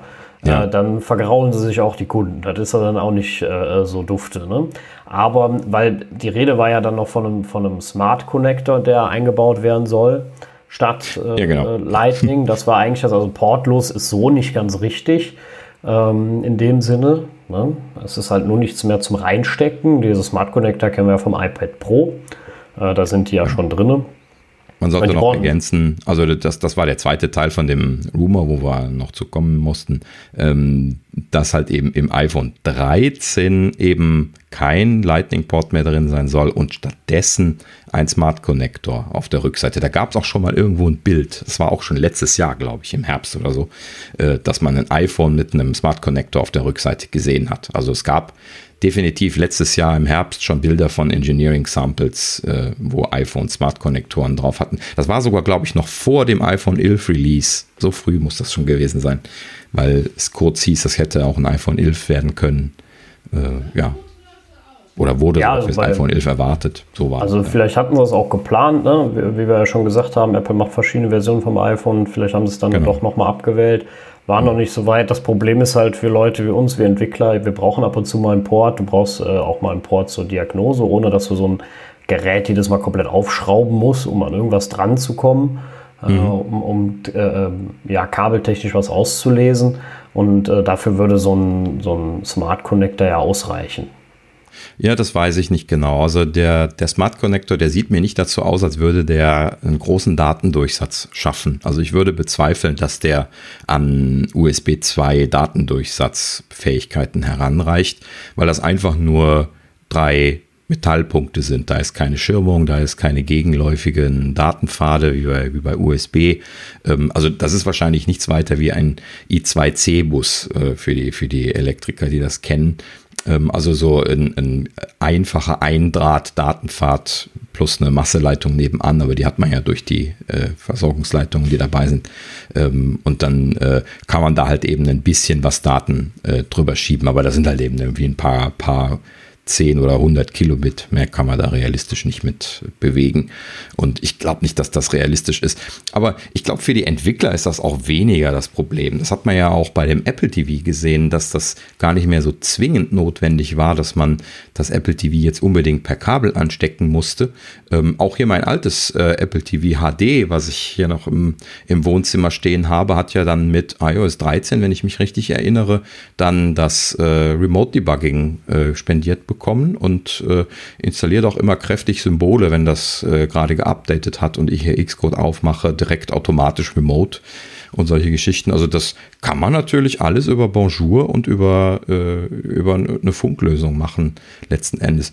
Das war am Anfang nicht super stabil, muss man mal dabei erwähnen. Hattet ihr das mal getestet? Hier WLAN-Debugging und so? Ja, ja, katastrophal. Also, sehr was heißt katastrophal? Es, es kommt, es, genau, es war sehr langsam. Es kommt natürlich auch extrem auf dein WLAN an. Mhm. Na, wenn du ein drissiges WLAN hast, weil du im letzten Zimmer deiner Wohnung oder deines Hauses hängst und der Router ist ganz woanders, dann kann es ja sein, dass die Geräte trotzdem nebeneinander stehen äh, und die Daten trotzdem total äh, schlecht übertragen werden. Und dann äh, macht das auch ehrlich gesagt überhaupt gar keinen Spaß. Ja, aber ich kann das auch andersrum bestätigen. Ich habe hier im Arbeitszimmer meinen Router direkt neben mir stehen ähm, und äh, da funktioniert das großartig. Ähm, ja, jetzt. Also spätestens jetzt seit äh, der letzten Xcode-Version. Vorher gab es das, glaube ich, auch schon ein Jahr lang oder so und hat halt eben nur sehr sporadisch funktioniert und hat auch immer wieder aufgehört und man musste dann immer wieder das Gerät einfach per, per Kabel anschließen, um irgendwie weiter debuggen zu können. Ähm, und das, das wurde aber dann deutlich besser. Ähm, leider hat man aber natürlich immer noch das Problem, dass man unter Umständen damit nicht arbeiten kann, wenn man zum Beispiel, wie wir drei das leider äh, jeden Tag erleben müssen, in einem WLAN arbeiten muss, wo Bonjour-Pakete gefiltert werden. Ne? So, ja, das ist, ähm, das ist ein Problem. Und halt auch, wenn du ähm, ja mal nur im Café eben debuggen willst, ne? Oder sowas. Ne? Dann, äh, und ja, da gibt es jetzt gerade kein WLAN, ne? Genau. Oder so. Ne? Du kannst halt nicht mal eben im Zug. Äh, klar, du kannst jetzt deinen persönlichen so. Hotspot anmachen, dann geht genau. das auch. Ne? Das reicht. Mhm. Ja. Genau. Also das, das, wäre nicht das Problem, aber äh, das, das geht halt eben in der Arbeitsumgebung leider auch nicht, weil ich möchte halt eben dann nicht immer in meinem eigenen Hotspot drin sein, dann benutze ich auch mein, mein eigenes Internet äh, und Kram. Also das ist dann natürlich per se immer unglücklich, wenn man das dann alles über das Telefon laufen hat.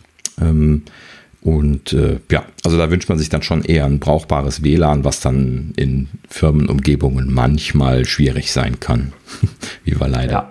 Ja gut, aber da muss man halt dann, äh, müssen halt die Firmen darauf reagieren. Ne? Ich meine, wenn man ja. jetzt anders nicht mehr geht, weil es technisch nicht mehr anders machbar ist, und es ist ja nun mal die Zukunft, äh, dann kann man sich ja nicht hinstellen und sagen, nee, wir leben weiter in der Vergangenheit. Ne? Was, ist, äh, was ist schon WLAN so ungefähr? Ja, ähm, genau.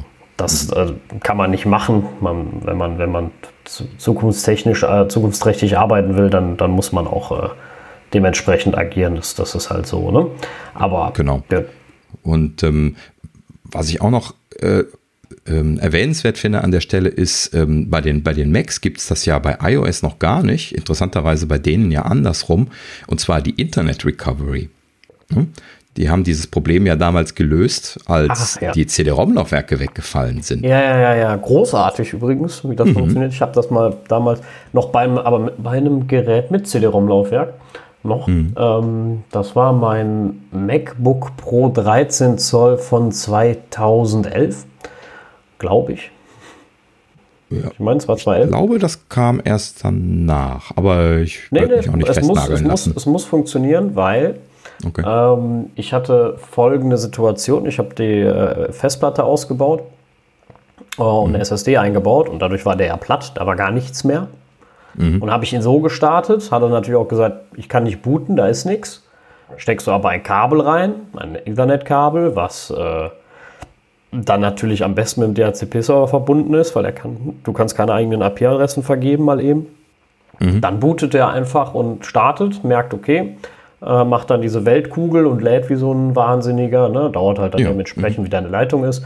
Und dann lädt er sich ganz. Er lädt aber witzigerweise das System, mit dem das Gerät ausgeliefert wurde.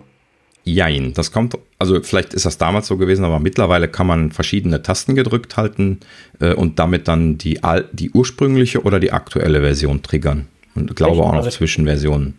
Okay, ich, ich habe so. meinen mein 15 Zöller mal zurückgesetzt, irgendwann. Mhm. Ähm, und da äh, kam dann auch wieder, keine Ahnung, mit was dann ausgeliefert wurde, ne? Mhm. Lion, Mountain Lion oder sowas, ne? Äh, das hat er sich dann einfach wieder geholt und dann hast du halt erstmal diese. Ich meine, das ist das, das Schöne ist ja bei Apple ist überhaupt gar kein Problem. Du lädst dann halt das Mountain Lion, machst ein Update auf äh, Catalina mhm. ähm, und dann ist es auch gut. Du lernst ja nicht, musst ja nicht dann erstmal die ganzen Zwischenversionen updaten. Ja, mit, mit einem faszinierenden Detail, wo das dramatisch fehlschlägt. Das ist auch in der Firma passiert, ähm, dass wir mit einem solchen Gerät, wo wir äh, äh, ein Update installieren wollten, über, den, über die Internet Recovery nur über ein Public WLAN ins Netz gehen konnten. Und ähm, das Public WLAN ja äh, ganz klassisch über ein Captive Portal abgesichert ist, wo man dann erstmal bloß dieses blöde Häkchen, ich habe die AGB akzeptiert, abhaken muss. Und ja, was kann diese Internet Recovery Geschichte natürlich nicht? Ja, WLAN-Connectivity und alles ist ja drin, aber dieses blöde Captive Portal können sie nicht. ja, ja dann gut, kommt er eben einfach nicht ins Netz. Das ist dieses Captive, Captive Portal ist aber auch echt eine Krankheit. Also. Ja, genau. Das, das ist, das ist ja auch eine Nummer. Krankheit per se. Äh, das ja. ist nochmal ein Thema für eine andere Folge.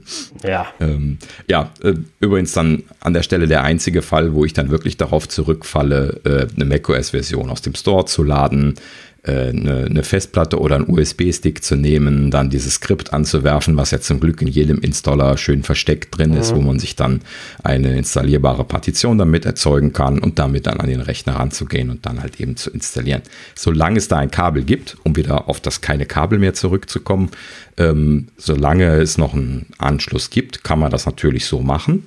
Und im Notfall kann man sich natürlich vorstellen, dass so ein Smart Connector dafür auch reichen könnte. Ne? Ja, also dann, dauert, dann dauert das halt eben eine, eine, Stunde, aber dann, dann läuft es halt eben auch wieder. Genau, also äh, ist, ist immer so die große Frage. Ich meine, wenn Apple was macht, denken sie sich ja in der Regel auch was dabei. Und mhm. ähm, Vorteil, also wie gesagt, Vorteil auch optisch vielleicht am iPhone äh, wird es ja sein. Auch jeder kennt das, mal da irgendwie der Lightning Connector ver, ver, verfusselt durch die Jeans oder sowas, dann geht das Kabel nicht mehr ordentlich rein, muss jetzt sauber mhm. machen. Auch sowas fällt ja komplett weg. Ähm, also ich würde dem jetzt nicht riesig nachheulen, gebe ich zu, solange sie eine vernünftig schnelle Ladetechnik finden. um das ja. Ding mhm. ähm, voll zu laden. Ne? Wobei ich jetzt auch nicht der Riesenschnelllader bin, das gebe ich jetzt auch zu. Also ich lade mein iPhone einmal am Tag in der Regel. Das ist abends, wenn ich ins Bett gehe, dann stecke ich das über Nacht an, dann lädt das mit 5 Watt, weil es dann so schön mit diesem, äh, mit der äh, optimierten Ladung funktioniert. Und ähm, aber ansonsten bin ich jetzt nicht der, der stets und ständig das iPhone an die 18 Watt Bräter tut und ähm, das vollballern lässt. Das mache ich halt in der Regel auch nicht. Ja ich würde mir halt eben wünschen, dass man auch nicht die ganze Zeit die Verlustleistung von diesem Key Charging hat. Das hatten wir ja letztes Mal extra nachgeguckt. Ne? Also so 50 Prozent äh, Verlustleistung äh, ist da ja leider Standard. Ähm, und das ist dann schon viel, wenn du jetzt drüber nachdenkst, dass Hunderte von Millionen von Geräten in Zukunft dann alle diese Verlustleistung haben werden. Hui, da kannst du aber ein paar Atomkraftwerke für aufmachen. Nein, oder nicht, nicht zumachen, von mir aus. Ja. Aber äh, Ne? Das, das ist also ja, nicht unbedingt gerade ökonomisch. Und nein, nein, die Effizienz muss da auf jeden Fall noch zunehmen, mhm. das ist äh, ja. Äh, keine Frage. Ne? Also ist halt auch so die Frage, es gibt ja sehr viele Schnellladefetischisten, deswegen äh, muss man immer ein bisschen äh, aufpassen. Den haben sie jetzt gerade das Fast Charging gegeben mit 18 Watt beim, beim iPhone oder beim iPad Pro, äh, wobei da der Port nicht so schnell wegfällt. Äh, weil, aber ne, beim iPhone und es hat ja auch seinen Vorteil, wenn ich jetzt mal äh, doch aus irgendeinem Grund mein Gerät schnell leer hatte, weil ich bin im Urlaub, keine Ahnung, hast viel Bilder gemacht, noch navigieren lassen durch die Stadt und dann hast du das Ding irgendwie leer gekriegt und kommst nach Hause und musst mal eben eine halbe Stunde laden, da macht das einen riesen Unterschied, ob du Fast Charging hast oder nicht. Ja. Wo, wobei ich mir vorstellen kann, dass das über den Smart Connector auch noch möglich sein wird. Ich glaube, die aktuelle Version kann äh, was war das nochmal, was man bei, dem, bei der externen Tastatur, bei dem iPad Pro jetzt, da konnte man doch einen normalen 18 Watt Lader dran machen, wenn ich mich mhm. richtig erinnere. Ne? Ich hatte ja. irgendwie sowas gelesen von mehr oder weniger gleich schnell das Laden. Ähm, also man muss ja dann doch schon 18 Watt für ein iPhone ist das ja Fast Charging, ne? Also für, für ein iPad normal, aber äh, für, für ein äh, iPhone definitiv Fast Charging. Das wäre ja dann schon ausreichend, wenn sie das dran hätten. Und es gäbe ja. dann da irgendwie so einen schönen magnetischen Konnektor, der so ähnlich wie bei der Apple Watch dann schnuck einfach dran springt und dann äh, feste gezogen werden muss, damit er wieder abgeht. Das reicht ja. Und Magnete können sie. ja, das stimmt. Also das ist aber die Frage, gewinnen sie dann immer noch so viel Platz, wenn sie auch noch Magnete verbauen äh, und alles? Das ist immer so die ja, große Frage. Da ist die Hälfte halt eben mit Magneten weg, ist auch nicht schlimm. Haben sie noch mal die Hälfte übrig. Ja, also äh, wir, wir warten es ab. Es wird interessant, ähm, was, was Apple da, ähm, da macht. Mm, und ja, das werden wir uns weiter anschauen natürlich. Ansonsten ähm, gab es äh, ja, News, sage ich jetzt mal, aus dem äh, Jailbreak-Bereich. Haben wir ja bisher mhm. noch gar nicht angesprochen, Jailbreaks. Ähm, mhm. Und zwar gibt es einen neuen, der iOS 11 bis 13.5 knacken kann. Jetzt die große Frage, wer hatte denn schon, hat oder hatte schon einen Jailbreak mal auf dem iPhone? Also ganz am Anfang, als ähm, ja so die ersten Jailbreaks rauskamen, ja, war das ja, dass du äh, Cydia installieren konntest, um dir verschiedene andere Apps noch runterzuladen. Ähm, das, das war ja die einzige Möglichkeit, außerhalb vom App Store einige Apps runterzuladen. Und damals habe ich es einmal probiert, aber danach habe ich das auch nicht mehr verfolgt, weil ich immer gesagt habe, okay, ich, ich habe mir ein iPhone geholt, damit ich die Sachen nutzen und ich bestelle mir die Sachen auch über den App Store oder kaufe die Apps über den App Store und möchte einfach die Sicherheit halt von dem Gerät erstmal haben, ja, die standardmäßig mitkommt. Aus diesem Grund bin ich dann nicht mehr hingegangen, habe die Sachen gejailbreakt.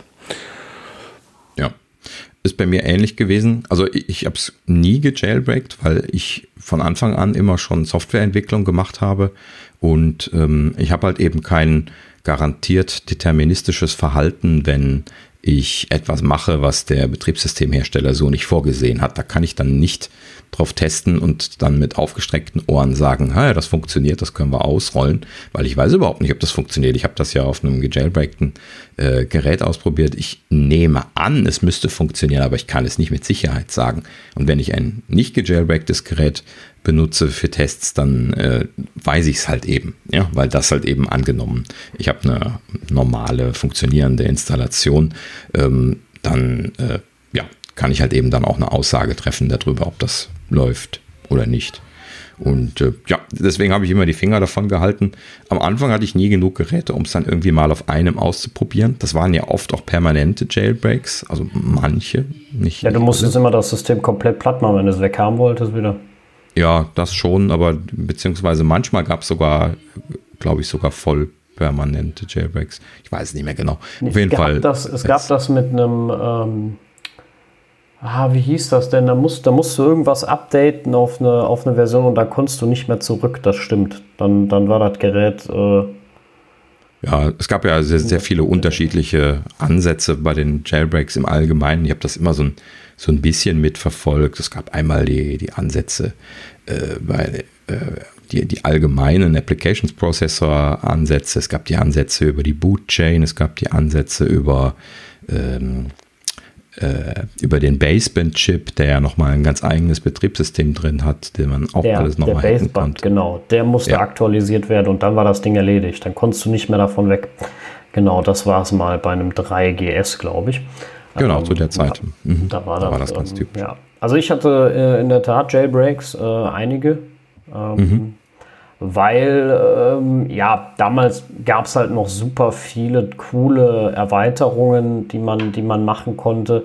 Fand ich immer mega praktisch, äh, weil, also es, ich kann dir jetzt ehrlich gesagt auch gar nicht mehr sagen, was es da so gab, aber es gab einige äh, interessante Sachen und die, mhm. man installieren konnte, die, die bei, bei iOS halt einfach gefehlt haben und ja, das, das war schon sehr attraktiv, dieses Ganze, ich ändere die Schriftart und so. Das, äh, ganz ehrlich, das war jetzt nie meins. Das, deswegen, äh, das habe ich auch damals nicht gemacht. Aber ich, wie gesagt, ich weiß auch nicht mehr genau, was es, was es war damals. Ich glaube, doch genau, Ordner konntest du den nämlich mit dem Jailbreak schon machen.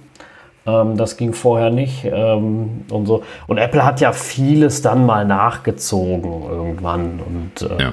mhm. und gesagt, so, jetzt äh, machen wir das äh, machen wir das quasi selber und dann, äh, und dann hat es sich auch nicht mehr gelohnt. Irgendwann habe ich gesagt, nee, und dann, wie gesagt, die Sicherheitsmechanismen von iOS waren ja auch äh, ausgeschaltet, dann, wie, wie Thorsten schon gesagt hat. Das war mir dann auf Dauer zu unsicher und dann habe ich gesagt, nee, komm, ja, genau. Ganz wesentlicher Punkt. Ne? Das möchte ich auch nochmal betonen. Also äh, damals war das immer verbunden und heute auch natürlich immer noch damit, dass in irgendeiner Art und Weise die Geräte quasi sperrangelweit offen standen. Sei es jetzt irgendwie ein generisches Root-Passwort, was sie dann gesetzt haben, äh, ne, um das Gerät zu routen oder sonst irgendwas. Und äh, ich kann mich noch daran erinnern, dass damals äh, viele Leute mit den gejailbreakten Telefonen rumgelaufen sind, die nicht wussten, dass das Gerät eigentlich sperrangelweit offen steht, sogar per Remote-Attacke äh, sperrangelweit offen steht. Und äh, ne, also jetzt in der heutigen Zeit ist das Denken an Sicherheit für die Leute, die damit schon angefangen haben, ja, es ist ja leider noch nicht überall angekommen, äh, schon deutlich besser geworden als damals. Damals war das noch überhaupt nicht so, ne, das den Leuten überhaupt zu vermitteln, äh, äh, zu verstehen, dass das äh, was ein Root-Zugang ist und äh, dass man dann potenziell äh, alles Mögliche machen kann. Äh, ne? Das ist halt eben immer schwierig gewesen. Ähm, ja, gut.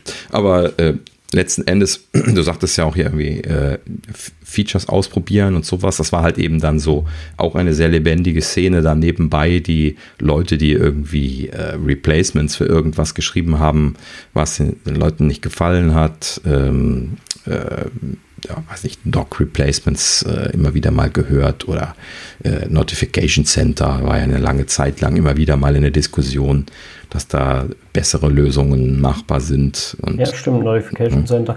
Und es gibt, gab einen Button für alle Apps auf einmal schließen.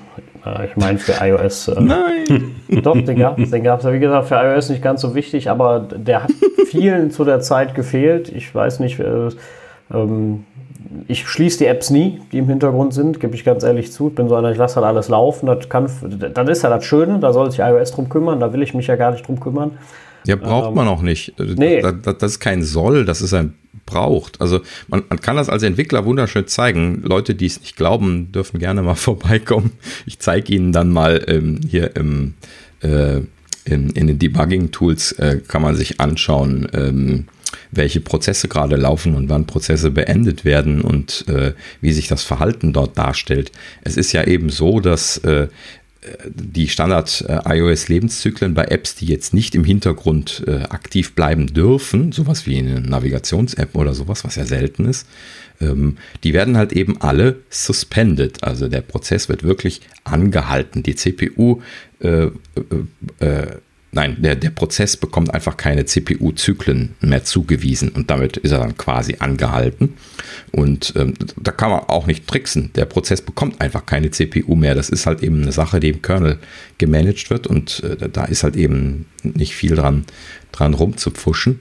Und äh, genau so liegen die Apps da auch gut. Ne? darauf möchte ich hinaus. Also die, die liegen dann im RAM, die sind dann erstmal einfach dort stillgelegt hinterlegt. Die brauchen keine CPU und der RAM, der muss sowieso refreshed werden vollständig. Das heißt also, solange der RAM nicht gebraucht wird, ist das vollkommen in Ordnung, wenn man den ganzen RAM äh, quasi mit diesen stillgelegten Apps voll macht, bis man irgendwo dann wieder RAM braucht. Und dann schmeißt man die am ältesten nicht mehr, am, am längsten nicht mehr genutzten Apps schmeißt man dann aus dem RAM raus, um halt eben wieder RAM frei zu machen. Und das genau. iOS Memory Management System kann das halt eben seit Jahren jetzt mittlerweile sehr, sehr, sehr gut. Das ja, macht das allem, genau richtig. Vor allem darf man auch nicht vergessen, wenn, wenn man die jedes Mal rausschmeißt, ähm, muss ja das System diese App auch komplett neu wieder in den Arbeitsspeicher laden, wenn du sie, äh, wenn du sie wieder benötigst. Es, es muss, genau. muss komplett neu hochgefahren werden. Äh, und das alles, obwohl das vielleicht gar nicht nötig wäre. Das heißt, es wird am Ende langsamer, es verbraucht auch mehr Strom, wenn man es dann am Ende sieht. Also je nachdem, genau. wie viele Apps man wechselt. Ne? Immer, immer die Frage. Ich will jetzt nicht sagen, dass das äh, direkt riesig gewaltig ist. Wenn ich am, am Tag dann nur einmal die App wieder neu aufmache, dann ist das auch egal. Aber wenn man arbeitet wie, wie ich zum Beispiel, ich switch sehr oft zwischen Apps, weißt du, mal machst du die auf, mal die Wetter-App, dann brauchst du zwei Stunden später deinen Passwortmanager, was auch immer. Äh, wenn der jedes Mal komplett neu startet, ne? also sprich von der, von der SSD holt, von die, äh, die die ganzen einzelnen Dateien laden muss, alles neu initialisieren muss, das braucht viel mehr Strom, viel mehr Zeit, als äh, die einfach im Arbeitsspeicher gammeln zu lassen. Das Schlimme, das Schlimme ist nur, wenn du dir einmal angewöhnt hast, die Apps immer zu schließen, so wie ich das tue, ähm, du bekommst es sehr schwer raus. Also das ist wirklich Muscle Memory. Ähm, du machst es automatisiert. Also es ist gar nicht mehr, dass du darüber nachdenkst. Ganz schlimm. Ja, das habe ich leider auch mehrfach gesehen bei dir und ja auch noch bei einem anderen Kollegen von uns. Ähm, und ja, da, manchmal, also in der Vergangenheit hat mich das so ein bisschen was in die Verzweiflung getrieben. Mittlerweile habe ich einfach aufgegeben. ja, also ich, ich mache das, das einzige Mal, wenn ich das, wenn ich das mache, ist komischerweise, wenn ich die, das iPhone aus irgendeinem Grund komplett neu starte, weil äh, irgendwas ist, irgendwas verhält sich komisch, keine Ahnung, dann äh, schmeiße ich die auch einmal alle raus. Ich weiß auch nicht warum, ist völliger Quatsch, weil die werden ja sowieso, ja, äh, ja genau, sie werden ja sowieso. Gerade da? Äh, so noch gelöscht. unsinniger. Und ähm, ja, keine Ahnung, das ist so eine Angewohnheit. Ähm, ist aber auch völliger Quatsch, muss man absolut nicht machen, weil, äh, wie gesagt, wenn man das iPhone komplett ausschaltet, wieder einschaltet, wird sowieso alles aus dem RAM gelöscht. Das heißt, der startet, die, die sind da zwar, wenn man den App-Switcher aufmacht, immer noch da zu sehen, alle in, schön in einer Reihenfolge, äh, wie es vorher auch war, aber ähm, äh, sie sind das nicht mehr geladen, von daher genau. ist es genau. auch egal das ist auch das, was ich meinte mit, das kann ich, kann ich gerne zeigen, äh, was man in den Developer-Tools sehen kann, dass halt eben die Apps, die da stehen, äh, auch äh, schon beendet sein können. Denn äh, das iOS unterscheidet halt eben nicht zwischen, also visuell nicht zwischen laufenden und beendeten Apps. Die werden halt eben dann einfach neu gestartet. Man kann das lediglich daran erkennen, dass man ähm, den äh, Splash-Screen sehen kann, sofern einer äh, zu sehen ist, beziehungsweise identifizierbar ist. Mittlerweile laden die ja sehr schnell. Ähm, in der Vergangenheit hat man die ja deutlich länger gesehen. Ähm, da war das übrigens sogar noch schlimmer, die Apps immer alle zu schließen. Jetzt bei den superschnellen Geräten ist das ja dann ne, auch ein bisschen unwichtiger geworden, alles, weil die alle so brutal schnell geworden sind. Ähm, ja, aber im Allgemeinen, äh, im, im UI hast du halt eben äh, zumindest vom Design her, wie Apple das vorgesehen hat, halt eben einfach so eine, so eine lange Liste mit allen Apps, die du halt eben in der letzten Zeit benutzt hast. Und die kann ja auch sehr lang werden. Das ist nicht unbedingt sinnig, aber ähm, ja, man kann sich auch dran gewöhnen, sie nicht immer zuzumachen. ich ich habe das nie zugemacht, ich habe mich da immer geweigert. Und ähm, vor allen Dingen auch, weil ich. ja, genau. Ähm, vor allen Dingen auch, weil ja ähm, viele Leute wissen das gar nicht, dass das einen Effekt hat, ne? dieses Force Quit von den Anwendungen. Seid ihr euch dessen bewusst, dass da was sich am Zustand der App ändert? Wie, wie, meinst du jetzt, dass die. Ähm äh, okay, ich, dachte, weil ihr Entwicklerkollegen seid, dass er da ein bisschen drauf kommt. Äh, also, ähm, es gibt so ein paar Dinge, die äh, tatsächlich abgeschaltet werden, wenn man die App force quittet. Äh, zum Beispiel sowas wie äh, die, die äh, Geofencing-Geschichten im Hintergrund. Ja, die sind dann aus. Genau, die ganzen Backgrounds. Ach, so meintest du das? Ja, okay. Ja, ja, ja, ja. Ich habe jetzt, ich hab jetzt an, an Verhalten gedacht. Also ich, ich habe das jetzt mal äh, den Fehler gehabt ja, beim. Okay, technisch. Ja, ja, nein, nein. Das war gemeint. Äh, mhm. Ja, ja, nee, klar. Dass dann sowas wie Geofencing-Changes äh, und sowas nicht mehr gecallt werden. Ähm, mhm. das, das, das ist dann weg. Ich hatte mal das interessante Problem, oder das heißt, eigentlich war es kein Problem, ich habe es einfach nur falsch gemacht. Äh, dabei ein Hinweis, wenn er mit Core Data arbeitet, ähm, dass, also erstmal Core Data bloß nicht ständig safe äh, aufrufen. Ganz großer mhm. Fehler, kann ganz blöden Ärger machen. Äh, Cordata weiß in der Regel, wann es speichert. Und dieses Save ist wirklich nur gedacht für irgendwas ist jetzt äh, Not am Mann, du musst unbedingt sichern, weil die App wird jetzt auf dem Arbeitsspeicher geschmissen. deswegen setzt sich das, wenn du die Vorlage nimmst, auch automatisch in, in der App Delegate an die richtige Stelle, wo er dann äh, speichert, vorsichtshalber. Ne? Oder du bringst die App in den Hintergrund, da kann man einmal sagen, okay, das Fleck setzen, speicher mal. Ähm, Vorsicht, wenn man das dann nicht manuell überall macht. Folgendes, folgendes Szenario: Ich erstelle ein neues Objekt in, in, da drinne in Core Data, irgendeins, was ich halt erstellt hatte, und drücke dann auf, in, in, meiner App auf Speichern. Core Data saved ja aber nicht sofort, weil Core Data sagt, ich mache das, wenn Zeit dafür da ist und wenn, wenn das effizient möglich ist. Und du drückst dann in Xcode auf Stopp dann wirst du das Ding ja. nicht mehr wiederfinden. ich habe mich zur Verzweiflung mhm. tot gesucht, bis ich drauf gekommen bin und habe gedacht, ja, du gibst der App ja auch gar nicht mehr die Möglichkeit, das irgendwann äh, diesen Call zu machen. Hm? Das ist äh, ja, logisch. Genau. Da kann ich sogar noch ein viel einfacheres Beispiel zu nennen. Du musst nur einfach etwas in User Defaults reinschreiben, äh, was auch einen automatischen Persistenzmechanismus ja hat. Ähm, da gibt es auch noch so ein Save, aber das funktioniert ja schon gar nicht mehr. Das ist eben mittlerweile vollkommen autark, das Abspeichern. Da ist das auch immer so. Dauernd, äh, äh, äh, vor allen Dingen, man muss ja nicht nur Stopp drücken, man kann ja auch einfach wieder Run drücken, weil man eine Änderung in Xcode ja. gemacht hat und dann wieder neu startet. Dann wird der alte Prozess halt eben mit Terminate 9 halt eben wirklich gekillt. Ähm, also Kill, Kill minus 9 geterminated, so rum. Und dann äh, halt eben dann äh, die, die neue Version gestartet und dann hat man genau denselben Effekt. Man muss also gar nicht mal äh, absichtlich Stopp drücken. So, um auf Nummer sicher zu gehen, was solche Persistenzthemen angeht, ähm, wir sind jetzt ganz schön abgeschwiffen.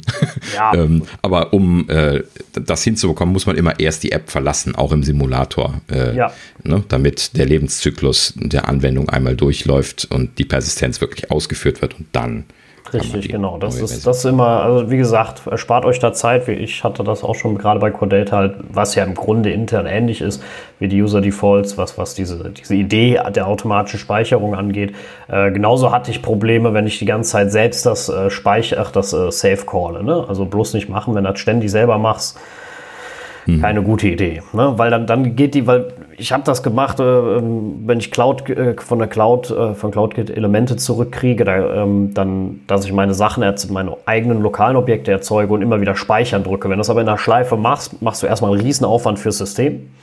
Ähm, weil das mhm. System macht ja genau dann das, es erzeugt die alle und wartet, bis du mit deinen, ich sage jetzt mal völlig übertrieben 300 Objekten fertig bist und sagt dann so, und jetzt schreibe ich die einmal, ne? ganz effizient. Und ja. ähm, wenn du das halt äh, kategorisch unterbindest, weil du ihm das vorschreibst, nicht so clever. Kann halt schief gehen. Mhm. Ja. ja. So, jetzt sind wir schon abgedriftet. Ursprünglich war ja Jailbreak das Thema. Genau.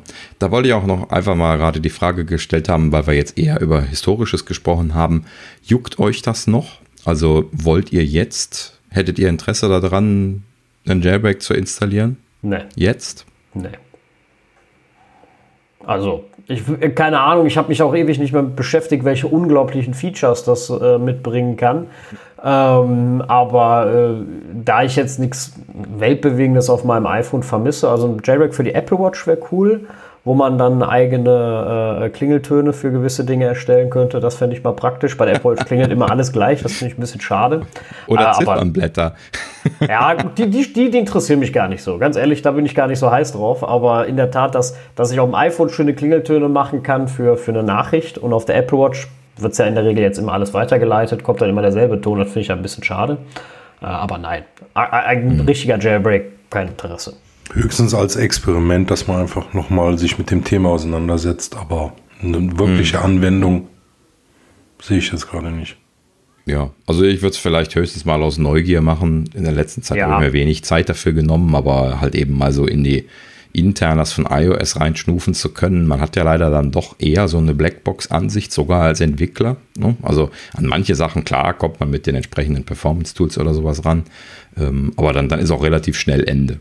Ja, ja. Also jetzt irgendwie andere Anwendungen zu debuggen oder sich die View-Hierarchien anzuschauen oder so, was man hier bei Peter Steiner auf Twitter zum Beispiel immer wieder gerne mal sieht, was er jetzt die Tage wieder gemacht hatte, als der äh, Jailbreak kam.